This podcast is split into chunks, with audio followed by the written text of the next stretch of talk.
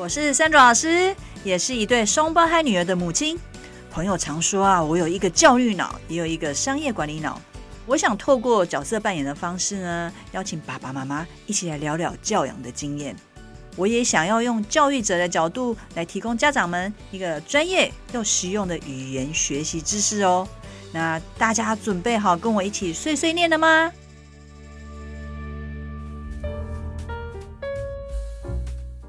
各位爸爸妈妈，您最近追什么剧呢？今天呢，我们没有要来谈美剧、日剧或是韩剧哦，因为疫情的关系，大家宅在家里，利用宅剧看影片的时间变多了。许多人是选择看剧，但是也有很多人是选择透过影片学了很多东西。前几天有个爸爸告诉我说，他的孩子啊，在这段时间英文呢其实是进步了。在第二十八和二十九集，我有聊到现在家长让孩子接触荧幕看影片的年纪偏小，我也分享了一些如何看影片，然后带孩子一起互动的一个方式。今天呢，我想要更深入来聊一下，如果根据孩子年纪的不同，我们应该如何带着孩子从影片中学习？那照例呢，我们来看看学术研究告诉我们什么，那建议是什么呢？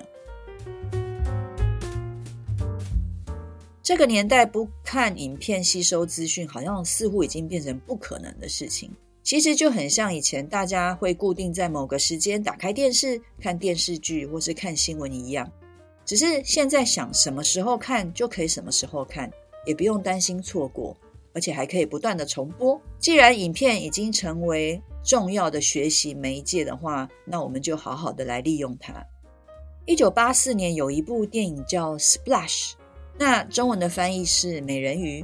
剧中的美人鱼呢，她为了要学习怎么跟人类沟通，就从电视剧还有广告里面学习人类的语言，还有生活的一个状况。这是一部电影，所以它的故事是编造的。不过，像这样子的故事，能够真实发生在我们的生活当中吗？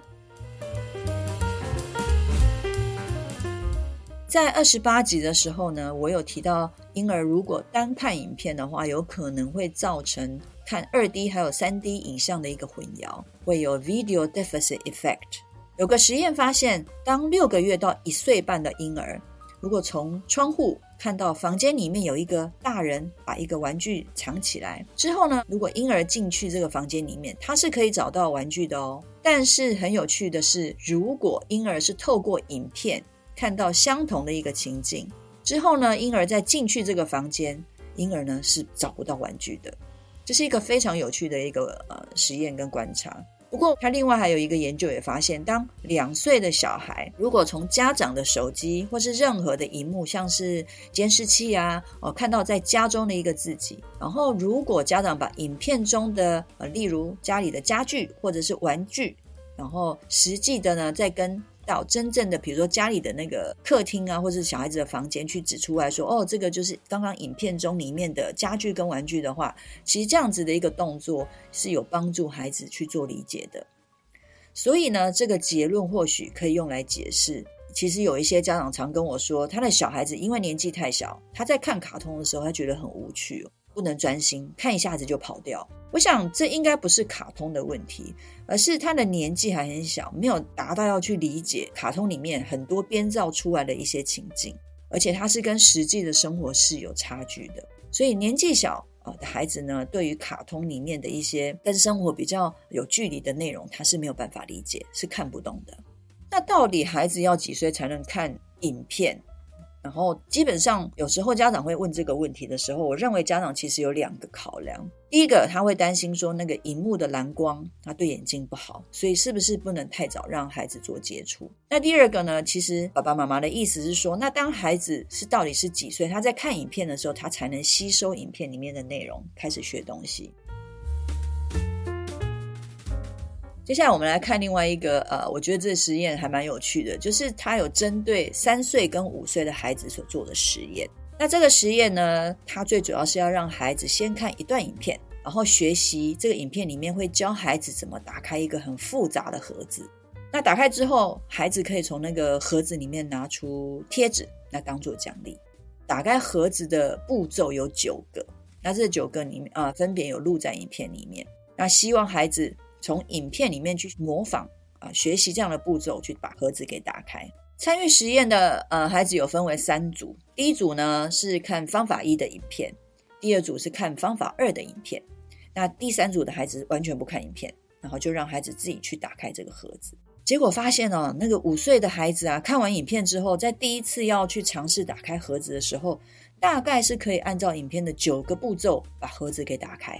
不过那三岁的孩子啊，在第一次尝试要打开的时候，倒是用了自己的方法要去打开。这个结果可能告诉我们，大一点的孩子似乎比较能够从影片中去模仿、去学习。不过，那一组三岁的小孩，其实在看第二次影片之后呢，也大概是可以根据影片中的步骤来打开盒子。也就是说，年纪比较小的孩子，或许在看几次影片之后，他的学习效果会比较好的。实验呢，也告诉我们说，不管是看方法一或是方法二影片的孩子呢，有百分之四十二的孩子。因为看了影片之后是可以打开盒子的，也就是说，并不是所有的孩子都能透过影影片去学习怎么去打开那个盒子。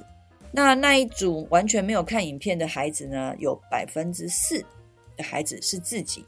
打开盒子的。那或许这就是在百分之百分之四的小孩，他其实是不用透过学习，他就是可能脑袋就比较有逻辑性啊，也比较愿意尝试啊，啊，比较能够接受挑战。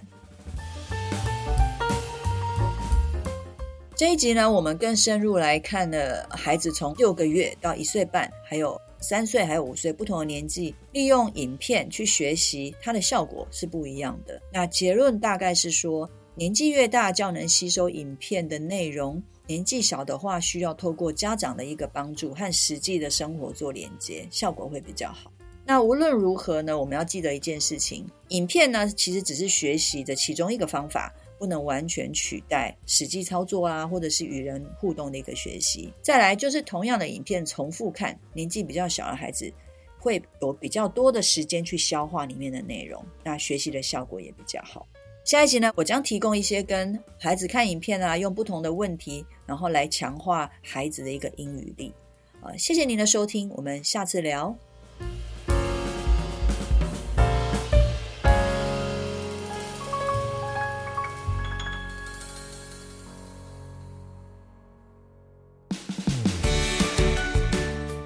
这是 Sandra 老师语言学习教养碎碎念频道，由环宇家庭为双语宝宝网站所制作的内容。喜欢我们的内容，请按赞、分享与订阅。如果想要获得更完整的内容，请至双语宝宝网站阅读部落格文章，或到 YouTube 频道搜寻 Sandra 老师或是语言学习教养碎碎念的关键字，与我们分享你的教养问题，我们一起学习，陪孩子成长。